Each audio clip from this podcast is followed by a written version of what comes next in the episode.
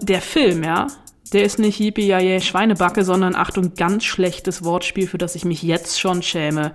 Yippie Schweinekacke. Anne, wie kann das denn schlecht sein? Da kommen Feen drin vor. Entschuldigung, Feen. Ich habe aus irgendeinem Grund eine totale Antipathie gegen Colin Farrell. Ich weiß nicht, wo die herkommt. Anna Wollner, die tendenziell Dinge eher gut findet, wird in dieser Spoilsusen-Folge mal ordentlich ranten. Kackfilm. Ich nehme das einfach so hin. Was soll ich dazu fragen? Du findest das Schweinekacke? Äh, das Kind ist dir unsympathisch. Ich wollte halt einfach nochmal raushängen lassen, dass ich heute richtig schlechte Laune habe.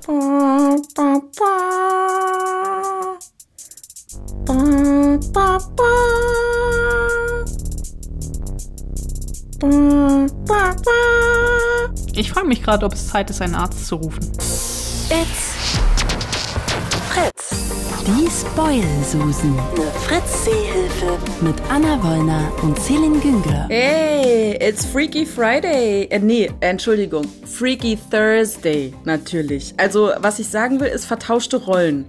Anna Wollner, die tendenziell Dinge eher gut findet, wird in dieser Spoilsusen-Folge mal ordentlich ranten.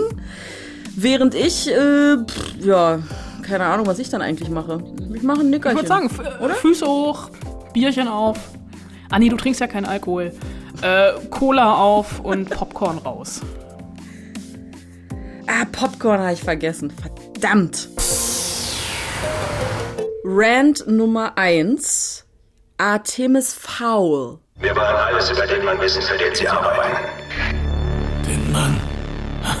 Oh nein. Es geht hier nicht um den Vater. Hier geht es um den Sohn. Artemis Fowl. Du bist groß geworden, Sohn. Und klüger, als ich es mir hätte vorstellen können. Dann nimm mich mit. Anne, wie kann das denn schlecht sein? Da kommen Feen drin vor. Entschuldigung, Feen.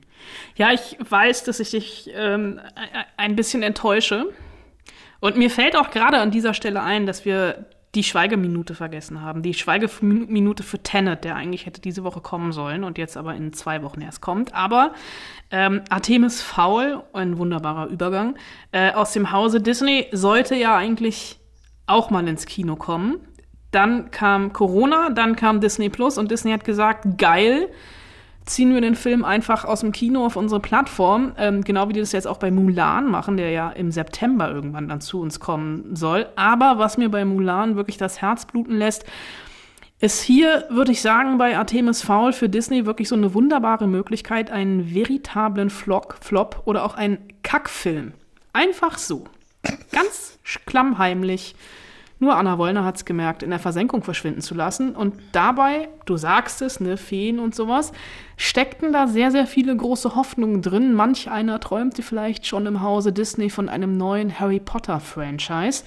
Aber weiter davon entfernt sein können als von Harry Potter geht's bei Artemis Fowl wirklich nicht. Und hier wurde, und das lässt mir noch mehr das Herz bluten, einfach verdammt viel Talent verbrannt. Kenneth Brenner hat Regie geführt. Der hat bei Thor unter anderem Regie geführt. Äh, Finde ich auch einen großartigen Schauspieler. Judy Dench spielt mit und Judy Dench ist eigentlich immer toll, aber ähm, selbst sie kann Artemis Fowl nicht retten. Colin Farrell spielt mit. Das ist für mich so der einzige Grund, wo ich so vorher dachte, okay, geht in die Hose, weil ich habe aus irgendeinem Grund eine totale Antipathie gegen Colin Farrell. Ich weiß nicht, wo die herkommt. Ich weiß nicht, was da zwischen uns steht, aber Artemis Fowl macht's auch nicht besser. Und dann gibt's den jungen Hauptdarsteller Ferdia Shaw, den ich von der ersten bis zur letzten Sekunde so unsympathisch fand, dass ich die ganze Zeit dachte, ach, stirb doch einfach, dann ist dieser Film hier einfach sehr, sehr schnell vorbei. Und ähm, also Artemis Fowl ist ein sehr berühmtes, sehr erfolgreiches, sehr bekanntes Jugendbuch, also aus dieser, also dieses geliebte Genre, dieses Young Adult Fantasy von Ian Colfer. Und über 20 Jahre lang hing diese Verfilmung in der Luft. Und von mir aus hätte sie auch noch weitere 20 bis 20.000 Jahre in der Luft hängen bleiben müssen. Ich muss gestehen, also diese Bücher sind komplett an mir vorbeigegangen. Die können aber tatsächlich auch nur besser sein als der Film. Es geht, so viel habe ich verstanden in diesem Film, um Artemis Fowl.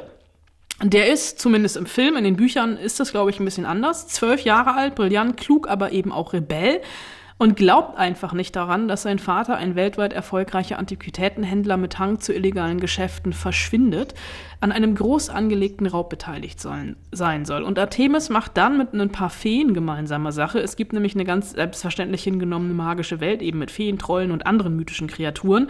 Und dabei muss er ein mystisches Objekt finden, den Aculus. Und es gibt also so ein bisschen Magie, es gibt ein bisschen Action, es gibt ein bisschen Special Effects, die auch noch nicht mal ganz kacke aussehen. Aber was diesem Film wirklich vor allem fehlt, ist Herzrelevanz und wirklich eine Seele. Ion Kolfer, der Autor der Buchreihe, der hat selbst mal gesagt, Artemis Fowl sei sowas wie Stirb langsam nur mit Feen. Ein sehr, sehr geiler Vergleich, wie ich finde. Nur der Film, ja, der ist nicht Yippie Jaye Schweinebacke, sondern Achtung, ganz schlechtes Wortspiel, für das ich mich jetzt schon schäme. Yippie Jaye Schweinekacke. Ich fand das Wortspiel super. Ich habe sehr lange dran gesessen und habe aber auch Naja. sehr lange überlebt, ob, überlegt, ob es so platt ist oder nicht und habe dann aber gedacht, Nö. ist genau unser Niveau. Ja, eben, nicht für diesen Podcast. ja, schön. Ähm, oder auch nicht. Die äh, Schweigeminute zu, zu Tenet, die würde ich, äh, die, die holen wir nach. Die würde ich am Ende äh, dieser Folge machen. Also sie ist äh, nicht untergegangen, Gut, nur verspätet. das ist Wie vollkommen der, okay. wie der Film auch. Das war ein schlechtes Wortspiel. Hast du Ja. Fragen zu Artemis Fowl oder nimmst du das einfach so hin? Ich nehme das einfach so hin. Was soll ich dazu fragen? Du findest das Schweinekacke? Äh, das Kind ist dir unsympathisch? Äh, Colin Farrell spielt mit, den magst du auch nicht. Die anderen findest du eigentlich super, aber da magst du sie nicht. Harry Potter ist es nicht geworden. Ja.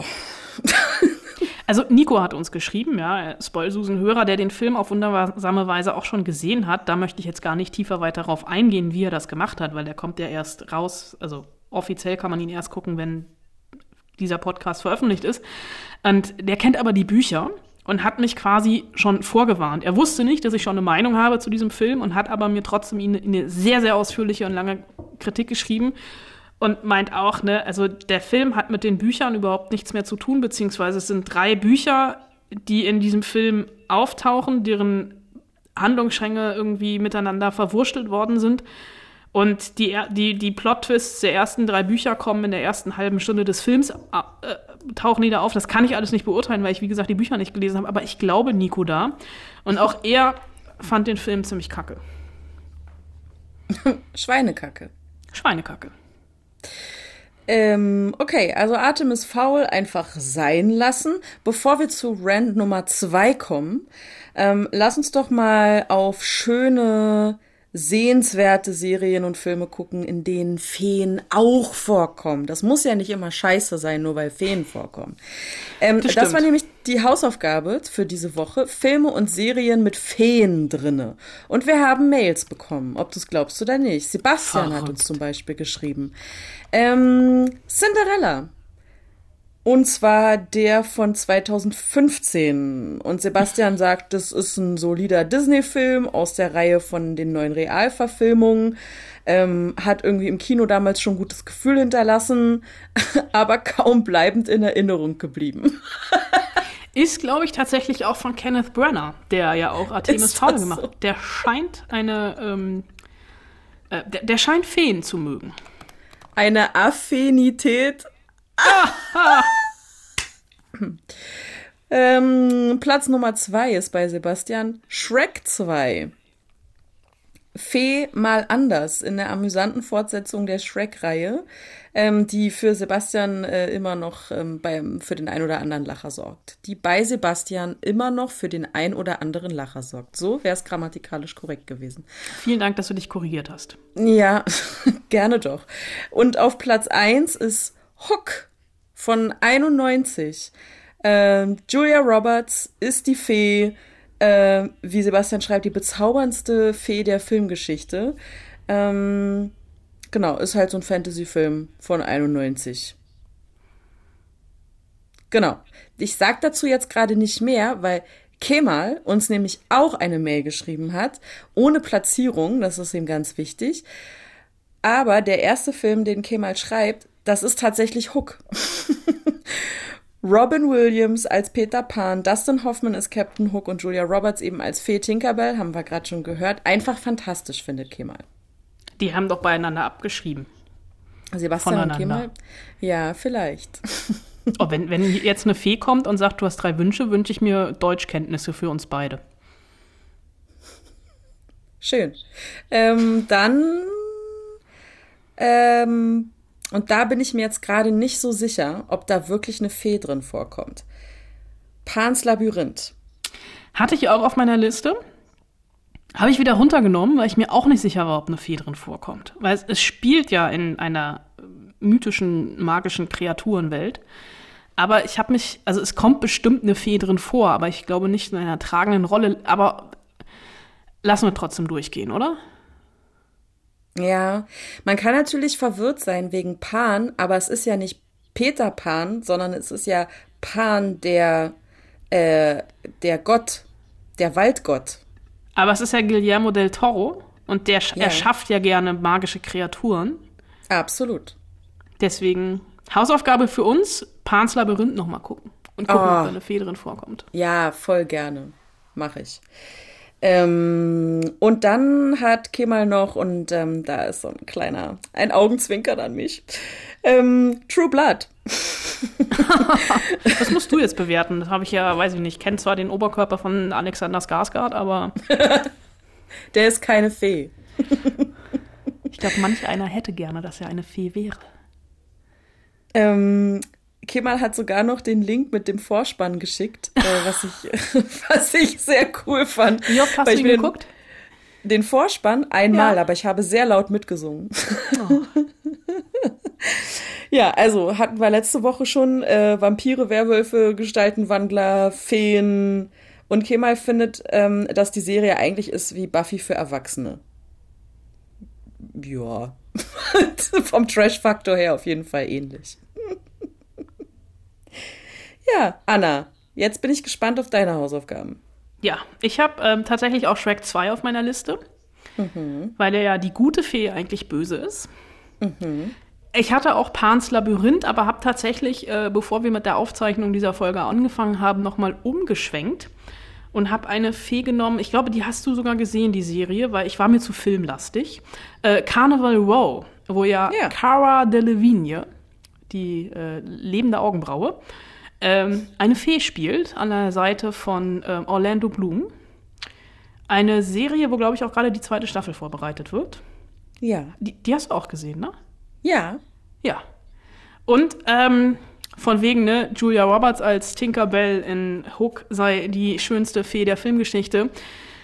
Stimmt leider nicht.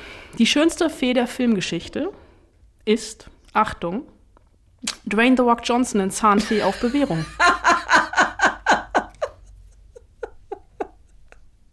Den habe ich nie gesehen. Oh, den muss ich Mehr nachholen. möchte ich dazu bitte nicht sagen.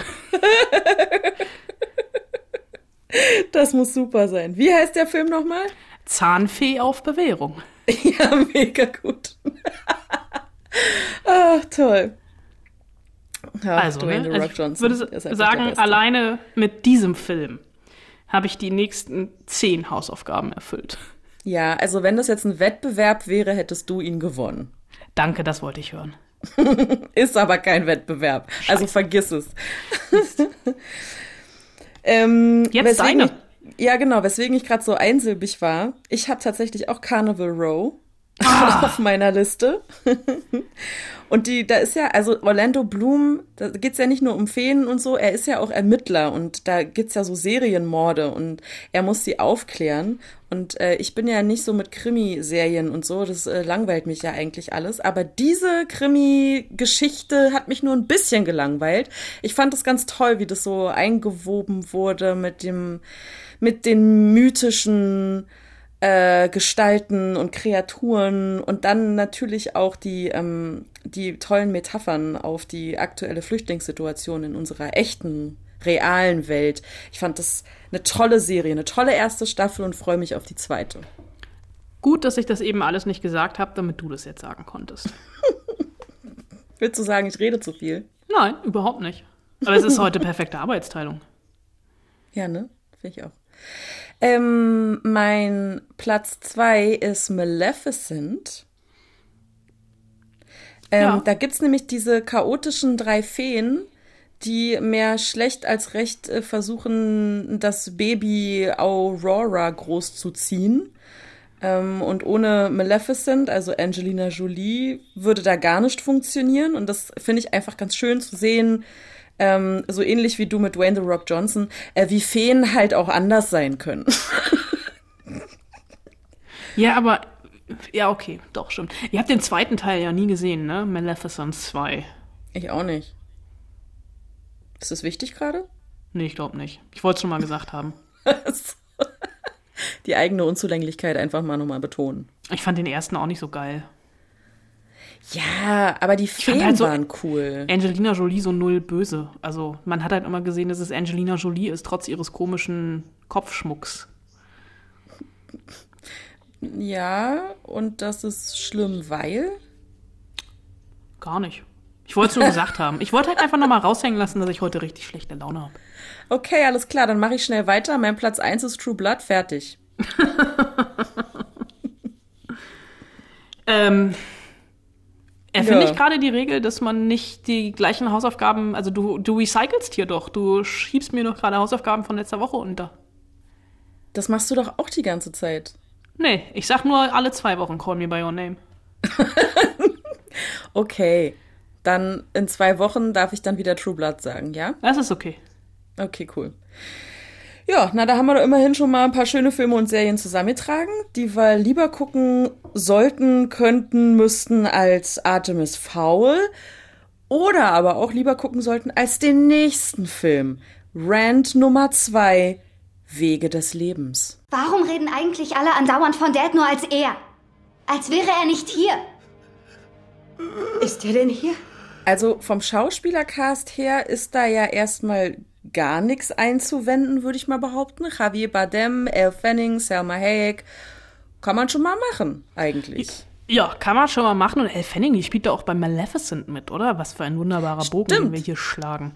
Aber ähm, ich muss mich wirklich entschuldigen. Ich habe heute irgendwie einen Lauf. Ne? Ich habe eben bin, äh, hab, hab eben als Fahrradfahrer einen Fußgänger vom Fahrradweg klingeln müssen, beziehungsweise eigentlich waren sieben Fußgänger, weil drei Erwachsene und vier Kinder im Kinderwagen, die halt einfach auf dem Fahrradweg standen und sich keinen Millimeter bewegt haben und ich mir dann auch noch anhören musste, die Ampel, über die ich gefahren sei, sei rot gewesen, was natürlich totaler Quatsch ist. Deswegen, wenn du mein, merkst, meine Laune ist, ich stehe kurz vorm vom Explodieren. Und wenn ich an diesen Film zurückdenke, Wege, des Lebens, geht mein Puls nicht unbedingt nach unten. Es ist ein Lauf der Verrisse, den ich heute habe. Ähm, Ich weiß, es ist so ein bisschen vertauschte Rollen, weil eigentlich bist du ja die, die immer alles scheiße findet. Oh, Anna, worum geht's denn jetzt in dem Film? Ja, Mann, ich, ich hole aus, ja. Also, das ist Ja. für mich so ein bisschen das Ärgernis der Berlinale, ja. Das ist der neue Film von Sally Potter, die gefühlt eigentlich immer nur deswegen in den Wettbewerb eingeladen wurde, weil sie mit Ex-Berlinale-Chef Dieter Kostlik gut befreundet war. Also so eine alte Verbundenheit. Potter kommt halt nach Berlin, egal was es für ein Film ist. Hier eben ein bisschen Star-Power auf dem roten Teppich. Javier Bardem, ne, Bond-Bösewicht, Oscar-Preisträger. Elle Fanning finde ich eigentlich toll.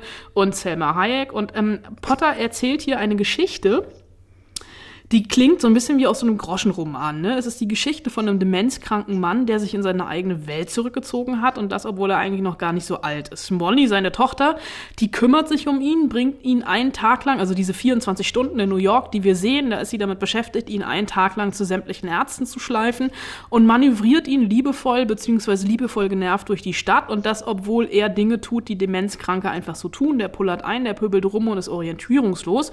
Und parallel dazu gibt's immer wieder so Traumsequenzen von ihm, in denen er sich in die Vergangenheit zurückträumt, beziehungsweise ob das wirklich die Vergangenheit ist, ist gar nicht so klar. Es könnten auch andere Lebenswege sein, die sein Leben hätte einschlagen können, wenn er sich an Weggabelungen des Lebens anders entschieden hat, als er hätte, als er sich entschieden hat.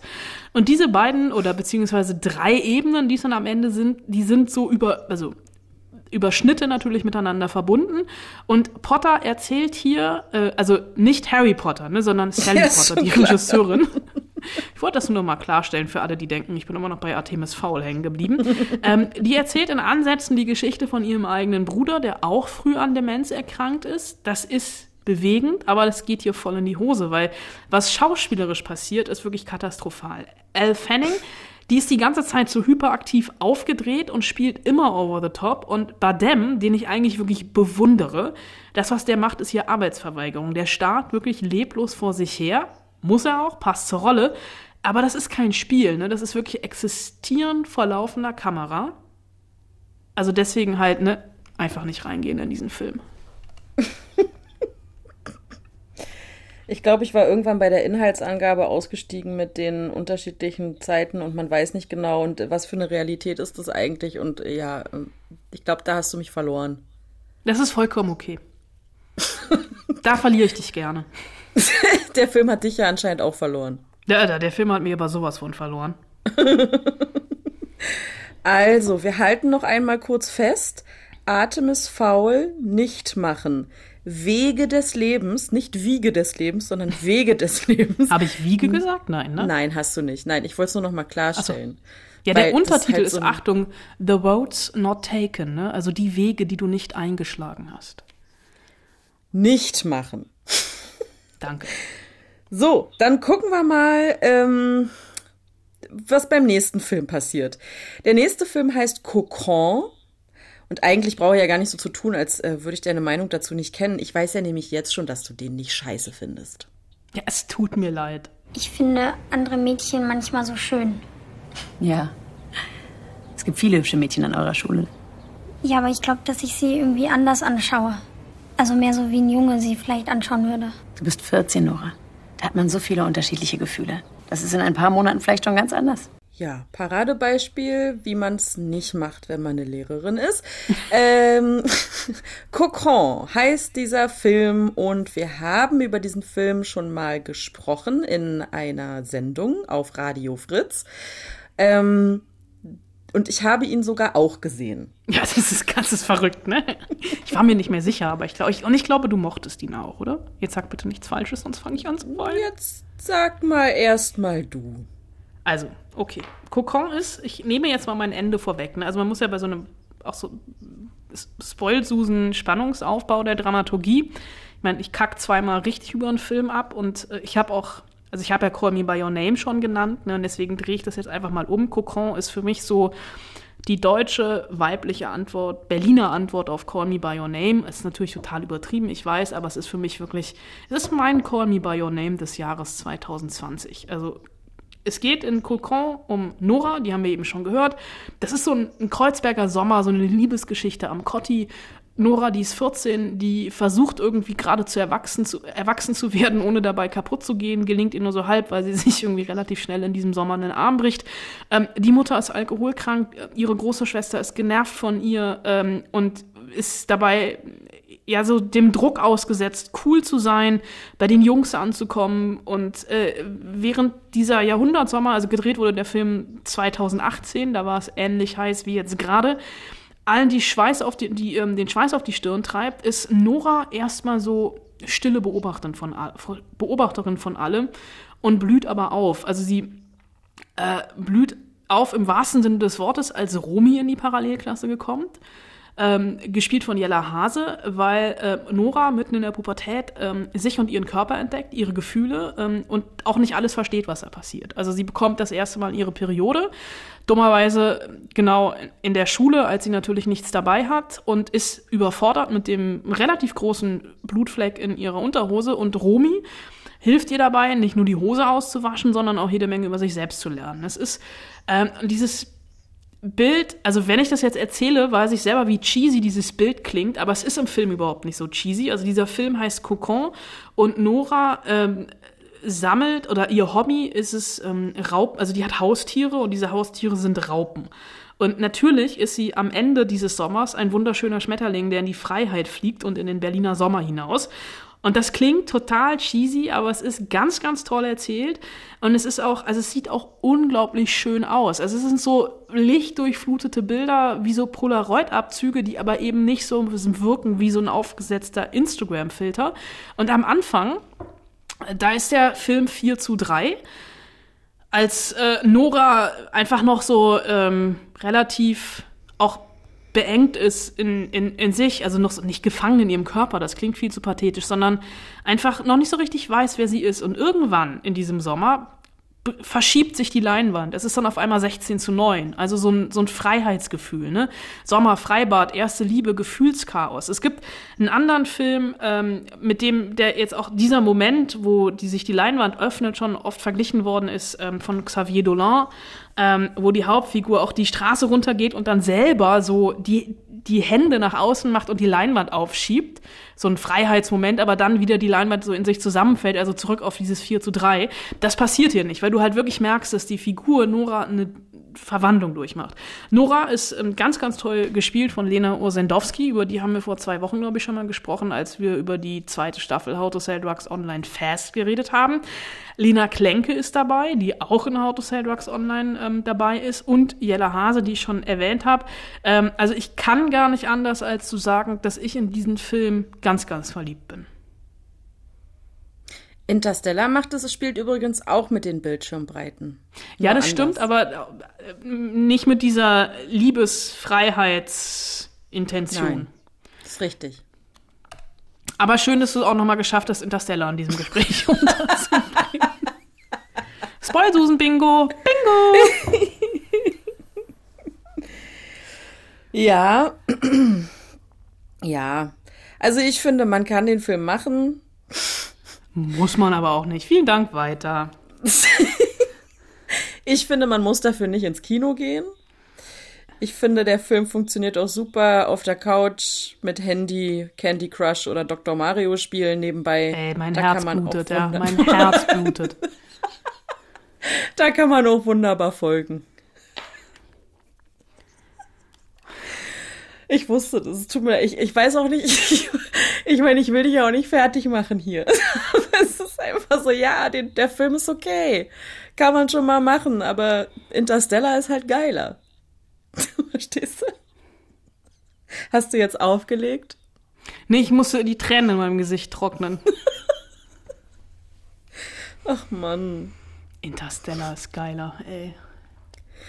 Bewerbungen für äh, Podcast-Moderationen nehme ich übrigens entgegen an spoilsusen.fritz.de. Weil Selin und ich, wir machen diesen Scheiß hier nicht mehr. Wenn das so weitergeht, ne? Du, vielleicht, du, vielleicht, es liegt an mir, nicht an dir. Vielleicht bin ich völlig abgestumpft und innerlich schon tot. Ja, ich, und, ich glaube äh, auch. Denk mir einfach so, Interstellar ist geiler. Ach, Anna. Die Schweigeminute kommt jetzt zu Tenet, aber wegen Sprachlosigkeit. Ja, ich weiß einfach, es ist auch, weißt du, jede Woche, jede Woche aufs Neue. Okay. Ich mache einfach weiter, ne? Ich habe Le Lena Ursendowski und ja. Leonie Krippendorf getroffen. Ich wollte dir einfach den Moment geben, dass du dich wieder fängst, weißt das du? Das ist okay. Ich bin Enttäuschungen gewöhnt. Ähm, Komm, mach. Lena und Leonie, die waren tatsächlich, was ich sehr, sehr süß fand, äh, bei mir zu Hause, weil es war halt irgendwie, äh, Leonie war kurz davor, für einen Monat nach Portugal zu fliegen. Und der einzige Termin, wo wir alle drei noch konnten, war ein Sonntagabend. Und ich dachte mir halt, ne, also es ist äh, auch schon irgendwie ein paar Wochen her, so Sonntagabend im Restaurant oder, also man konnte nicht draußen sitzen, weil es in Strömen geregnet hat. Und wir haben uns dann in meinem Wohnzimmer hingesetzt, hatten alle Fenster offen also richtig schön auf Durchzug und haben möglichst weit voneinander entfernt gesessen, um eben nochmal über diesen wunderschönen Film Cocon, bei dem du Candy Crush spielen willst, zu sprechen. Und äh, ich habe es eben schon ähm, erwähnt, ne, also dieses angesprochene Periodenblut. Ähm, da ich dann mussten wir natürlich drüber reden und ich wollte halt erstmal wissen, ob das im Jahr 2020 sowas zu zeigen ähm, tatsächlich noch ein Tabu ist. Ich glaube schon. Also auf jeden Fall, was ich an Reaktionen bekommen habe nach der Premiere und auch schon während des Drehs war es so, dass wir das Gefühl hatten, ähm, also wir waren, hatten, glaube ich, 80 Prozent Frauen am Set und äh, gerade bei, bei, der, bei den Szenen, wo es viel um Periodenblut ging, war es immer so, dass es ähm, dass alle sehr emotional wurden und dann eben auch gesagt haben, dass das äh, tatsächlich so was Selbstverständliches sehr wenig im Film gezeigt wird. Wie hast du das wahrgenommen, Lena? Also ich habe es erstmal als ähm, neue Erfahrung wahrgenommen, dass so viele Frauen am Set waren. Ich hatte das noch nie, muss ich ganz ehrlich sagen, dass ich so wenig zum Beispiel gespürt habe, wer die Head-Offs in den Departments sind. Bei ganz vielen habe ich es überhaupt nicht bis zum Schluss ähm, verstanden und bemerkt. Und ähm, was das Periodenblut anging, also ich habe schon auch das Gefühl gehabt, dass da immer eine sehr besonders konzentrierte und emotionale Stimmung am Set war. Und ähm, ich habe mich dabei aber sehr wohl gefühlt und irgendwie, ja, so einfach die, die, die Frauen irgendwie im, im Raum gespürt und es war ein total ähm, tolle Szene. Haben Spaß gemacht zu drehen. Für mich ist ähm, Cocon so ein bisschen die Kreuzberger Variante von Call Me By Your Name. Ähm, nur einfach mit äh, Frauen, also die weibliche Variante und die Kreuzberger Variante und nicht die italienische Sommerhaus-Variante. Es ist Coming of Age, es ist eine Coming-out-Geschichte, ohne aber großes Aufsehen darum zu machen. Es geht einfach um die erste große Liebe und die ist zufällig eine Frau.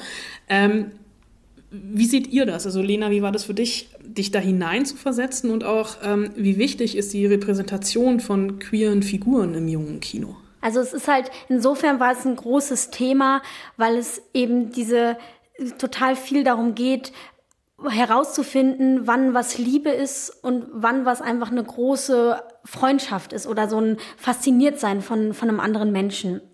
Und ich finde es total gut, dass das in dem Film ähm, zum Beispiel gar nicht so darum geht, oh Gott, wie sage ich das meinen Eltern oder so. Also dass das Coming Out eher irgendwie Coming Out von Liebe eigentlich und von das erste Mal wirklich äh, das Begreifen, was es bedeutet, wirklich verliebt zu sein. Und ähm, ja, und das ist aber natürlich bei ähm, Mädchen, dadurch, dass irgendwie auch Freundschaften zwischen Frauen oft körperlicher sind, man sich halt mehr auch irgendwie in den Arm nimmt und so, ähm, glaube ich, gerade am Anfang viel schwieriger dann herauszufinden, ist das jetzt eine sexuelle Anziehung, die ich da auch habe und was bedeutet das jetzt für die Beziehung? Ähm, oder ja, ist es einfach eine, ist es eine, soll das eine tolle Freundin werden oder halt meine Lieb Liebhaberin. Tatsächlich ähm, war das auch ein Punkt äh, in der Drehbuchentwicklung, dass mir aufgefallen ist, dass es keinen queeren Film für junge Mädchen gibt. Also mh, mm, zumindest in, in meiner Recherche ist mir kein deutscher queerer Film für junge Mädchen im Schulalter habe ich keinen gefunden. Und ähm, das hat mich nochmal dazu bestärkt, die Geschichte dann zu erzählen. Ja, und ich finde es halt gerade in diesem Alter so interessant, weil in, in diesem Alter ist sowieso so viel um körperliche Entwicklung und um die erste Liebe und wie positioniert man sich, wie fühlt sich das an, verliebt zu sein. Es geht auch so viel um Unsicherheiten. Und ähm, gerade dann da von der Liebe zwischen zwei Mädchen zu erzählen, fand ich wichtig, dass es das im deutschen Kino auch gibt. Ihr kommt beide aus Berlin. Äh, Cocon spielt an und um den Cotti herum. Ähm, ist nicht unbedingt einer der schönsten Ecken, aber im Film ist Kreuzberg auch ein Hauptdarsteller. Ursprünglich sollte der Film aber auf dem Land spielen. Warum ist es dann doch Berlin geworden? Und der Cotti vor allem. Also ich komme aus Berlin und ich bin quasi im Prinzenbad groß geworden. Und ich war immer sehr fasziniert von der Welt auf dem Land ich glaube, deswegen hatte ich angefangen, das Buch dorthin zu schreiben und habe dann aber gemerkt, dass ich mich nicht wirklich da auskenne und dass ich in Klischees verfalle beim Schreiben. Und ähm, ja, dann in dem Moment, wo ich das an den Cotti umgeschrieben habe, ähm, hat es erst eigentlich einen Herzschlag bekommen, das Projekt. Also da hat es erst angefangen, wirklich. Da ist das Blut durch die Adern des Drehbuchs gelaufen. Vorher war es eigentlich irgendwie kalt. So. Und deswegen war dann auch klar, dass es dort bleiben muss. Aber welche Rolle spielt Kreuzberg für euch in der Geschichte? Also, was mich an der, an der Welt, ähm, weshalb ich es dort spielen lassen wollte, ist vor allen Dingen, weil die so divers ist und wir haben äh, ganz viel auch mit Darstellern gedreht, die dort in, den, in dem Haus gewohnt haben, in dem wir gedreht haben, also wirklich mit Jugendlichen, die dort aufgewachsen sind und ich fand das immer total schön zu beobachten, dass es völlig egal ist, äh, was für ein Background wer hat, also egal aus, aus welcher Familie ähm, wer kommt, alle sind halt auf, auf einer Augenhöhe. Das fand ich total schön ähm, zu sehen und auch dann in Kokon mit einfließen zu lassen.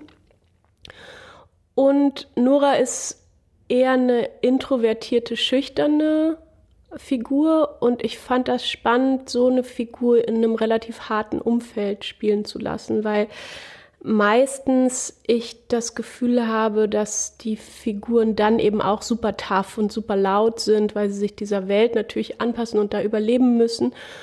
Und ähm, ich, aber natürlich gibt es auch schüchterne, leise, introvertierte Personen, die in, in einer eher Waffenwelt aufwachsen und ähm, die haben ihre ganz eigenen Überlebensstrategien und das fand ich auch wichtig dass, äh, ja, dass es mal so eine Frauenfigur gibt.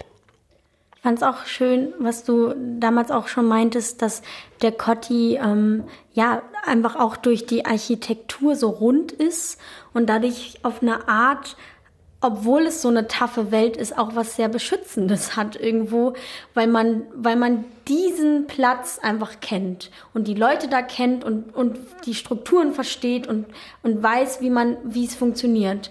Und es kann ja auch irgendwo einem eine Sicherheit geben oder eine Basis. Aber wie war denn das bei den Dreharbeiten? Ich meine, ich kenne es selbst. Wir sind jetzt hier gerade an einem Ort, der auch nicht weit vom Cotti entfernt ist. Hier wird ständig gedreht. Ähm, das hat auch für den Berliner an sich ist da nichts Reizvolles mehr dabei, sondern eigentlich eher so was Störendes, was den eigenen Alltag behindert. Wie, und gerade am Corti könnte ich mir vorstellen, ähm, dass das auch nochmal ein, ein Zacken schärfer ist. Wie waren die Dreharbeiten für euch? Wart ihr da irgendwann zu Hause oder seid ihr irgendwie beworfen worden mit. Ja, es war schon sehr hart. Also es war vor allen Dingen total hart, weil es so eine unglaublich große Hitze war und wir in diesen kleinen Wohnungen gedreht haben und teilweise dann wirklich so 50 Leute auf 50 Quadratmeter waren und es gab irgendwie in ganz Berlin keine äh, Klimaanlagen mehr zu kaufen. Also es war, waren wirklich ganz krasse, körperlich anstrengende Umstände, die jetzt ja dann auch dann im Film eingeflossen sind, dass man sieht, dass es so ein besonders heißer Sommer ist. Der Dreh am Cotti war auch nicht leicht, klar, weil ähm, wir absolut in die Gentrifizierung quasi abgestempelt wurden, ähm, sicherlich auch zu Recht von ganz, ganz vielen Bewohnern, die sich eben nicht mehr, ähm, ja, die, die sich halt gestört fühlen von, von so vielen Dreharbeiten, die ja teilweise vielleicht diese Welt dann auch so ein bisschen äh, darstellen und ausschlachten und so. Und es ist dann natürlich schwierig zu beschreiben, dass wir jetzt äh, dieses kleine Arthouse-Projekt sind, was vom Herzen kommt, wo niemand groß Geld dran verdient und ähm, ja, ich diese Welt auch sehr gut kenne ähm, von meiner Jugend und so. Und das war ja war schwierig, aber natürlich hatten wir da Verständnis für beworfen zu werden, was tatsächlich auch passiert ist. Es ist keine, nein, es war le leider keine Redewendung für uns.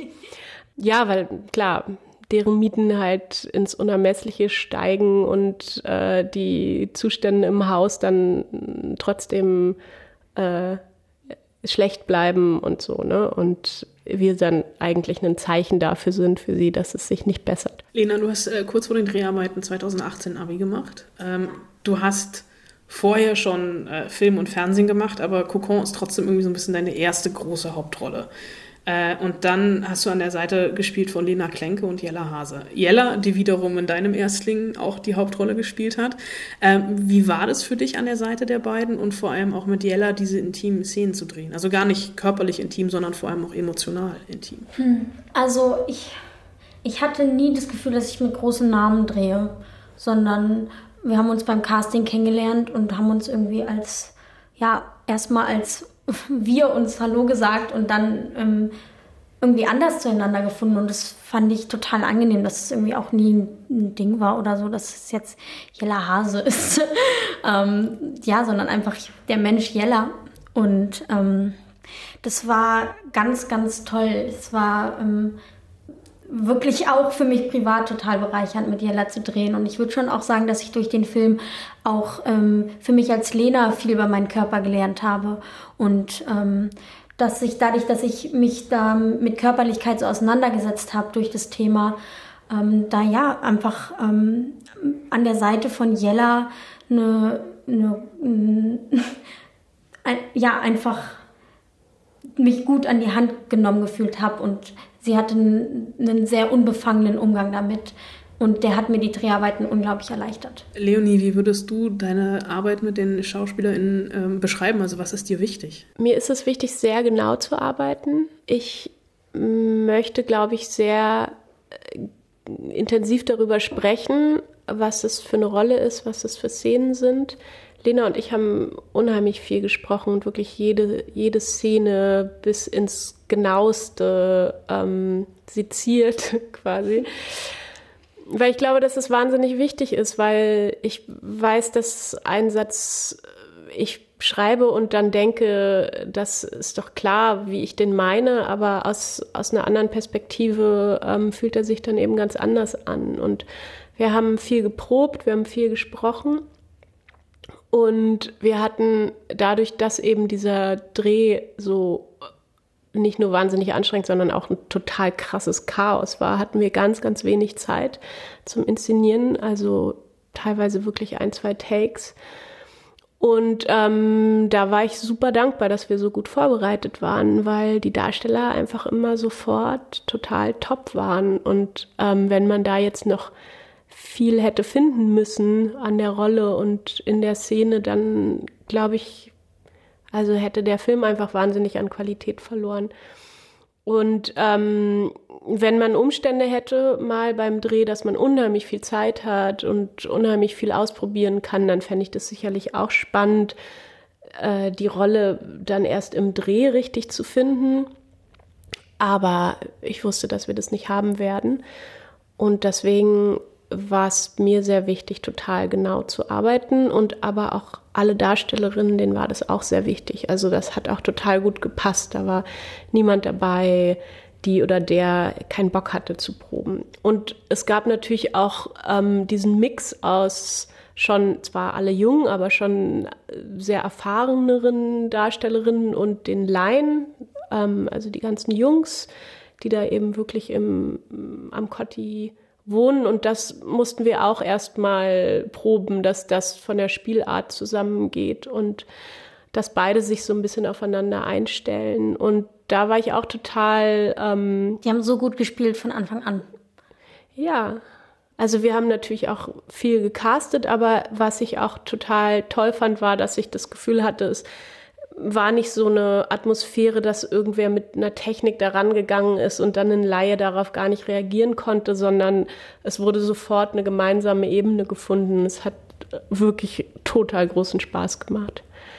Ich liebe das auch. Ich finde, das ist die Vorbereitung macht fast, also macht einfach unheimlich viel Spaß, wenn man Zeit hat, da so richtig reinzusteigen und einen Charakter zu entwerfen und wie viel man dann letztlich, wenn man am Set steht, dann ist eh immer noch mal alles ganz anders. Aber ich finde es total schön, wenn man einfach vorher im Gespräch einmal zumindest sich auf das Gefühl geeinigt hat oder das, was das bedeutet irgendwie.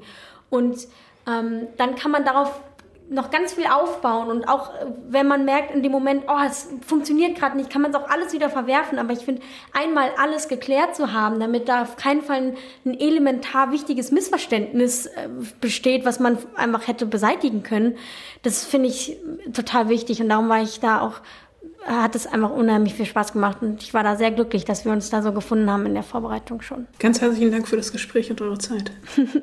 Viel spannender finde ich jetzt ja aber die Frage, was ist nach dem Interview passiert? Habt ihr dann zusammen gekocht? Habt ihr Karten gespielt? Hast du die gleich rausgeschmissen? Ihr sagt so, ich hab Feierabend, Tschüssikowski? Oder wie?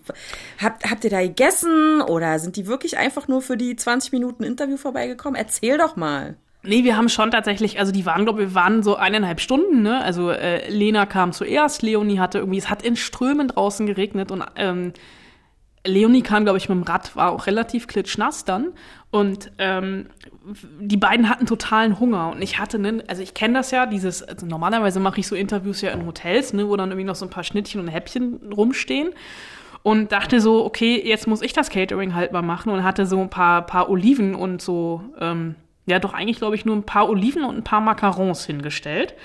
Und ähm, wir haben uns dann aber irgendwann so nett unterhalten, dass wir uns wirklich total verquatscht haben. Und die beiden sind dann noch, weil die sich auch lange nicht gesehen haben, Äh, sind dann noch essen gegangen ohne mich, weil ich hätte es dann auch ein bisschen komisch gefunden, ne, dann noch mit denen essen zu gehen. Ich habe ihnen aber noch eine Restaurantempfehlung gegeben. Ich hoffe, sie waren dann da auch.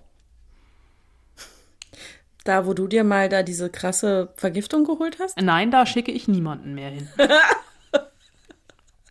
Nur dich würde ich da hinschicken. Interstellar ist Wegen geiler. Ja. Ja, ich hatte ja gerade sowas wie Feierabend erwähnt, ne? Weißt du noch? Ja. Ist jetzt auch, ne? Ist jetzt auch, ja. Also wir haben euch, wir haben euch in dieser Folge zwei absolute No-Gos präsentiert.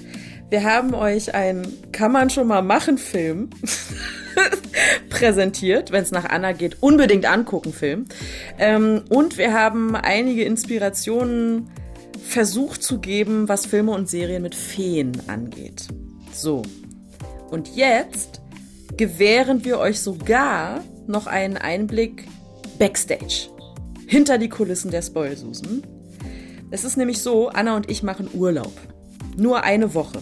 Das bedeutet jetzt auch nicht, dass ihr äh, auf die Spoilsusen verzichten müsst. Auch nächste Woche wird es eine Folge geben, keine Panik. Allerdings ohne Hausaufgaben. Denn wir zeichnen jetzt gleich noch die Folge für die Urlaubswoche auf. Und weil fünf Minuten wirklich ein bisschen zu wenig Zeit ist, um irgendwie euch eine Hausaufgabe zu geben und dann auf eure E-Mails zu warten, ähm, sehe ich ein, fallen die Hausaufgaben für diese Woche aus. Ja, nächste Woche gibt es dann aber wieder welche. Versprochen. Und außerdem nächste Woche reden wir über. Moment, das habe ich doch schon mal gelesen. Nee, ich habe Edison schon mal gelesen. Tesla? Ja. Ich dachte, nachdem das das letzte Mal so gut geklappt hat mit dem physikalischen Stromdingern erklären, machen wir Mhm. weiter. Okay. Oh, das aber klingt auch wirklich kompliziert nächste Woche. Dann über ähm, Genet Genmanipulation. Darüber reden wir auch. Biohackers heißt die Serie, eine neue Netflix-Serie. Äh, und dann gibt es noch zwei Männer auf dem Fahrrad. Ähm, vielen Dank fürs Zuhören. Liebe Grüße, eure Spoilsusen. Ich gehe jetzt in meine Schweigeminute für Christopher Nolan. Scheiße, schon wieder vergessen. Ja. Warte, warte, So warte. hörst du mir zu. Nein, wir hängen das jetzt rein. Ich habe es einfach nur vergessen. Ich höre dir zu. Äh, außer wenn du über langweilige Filme redest, dann nicht. Also zu 99 Prozent meiner Lebenszeit hörst du mir nicht zu.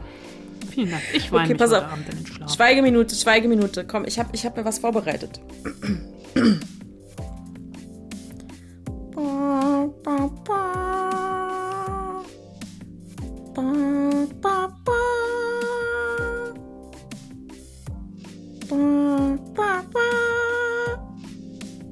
Weiter kann ich das Lied gar nicht. Ich frage mich gerade, ob es Zeit ist, einen Arzt zu rufen. Sonne, ist die Sonne, weißt du? Hitze und so. Hitzschlag. Wer Rasen mäht bei 40 Grad im Schatten. Was muttet Mut? Fritz.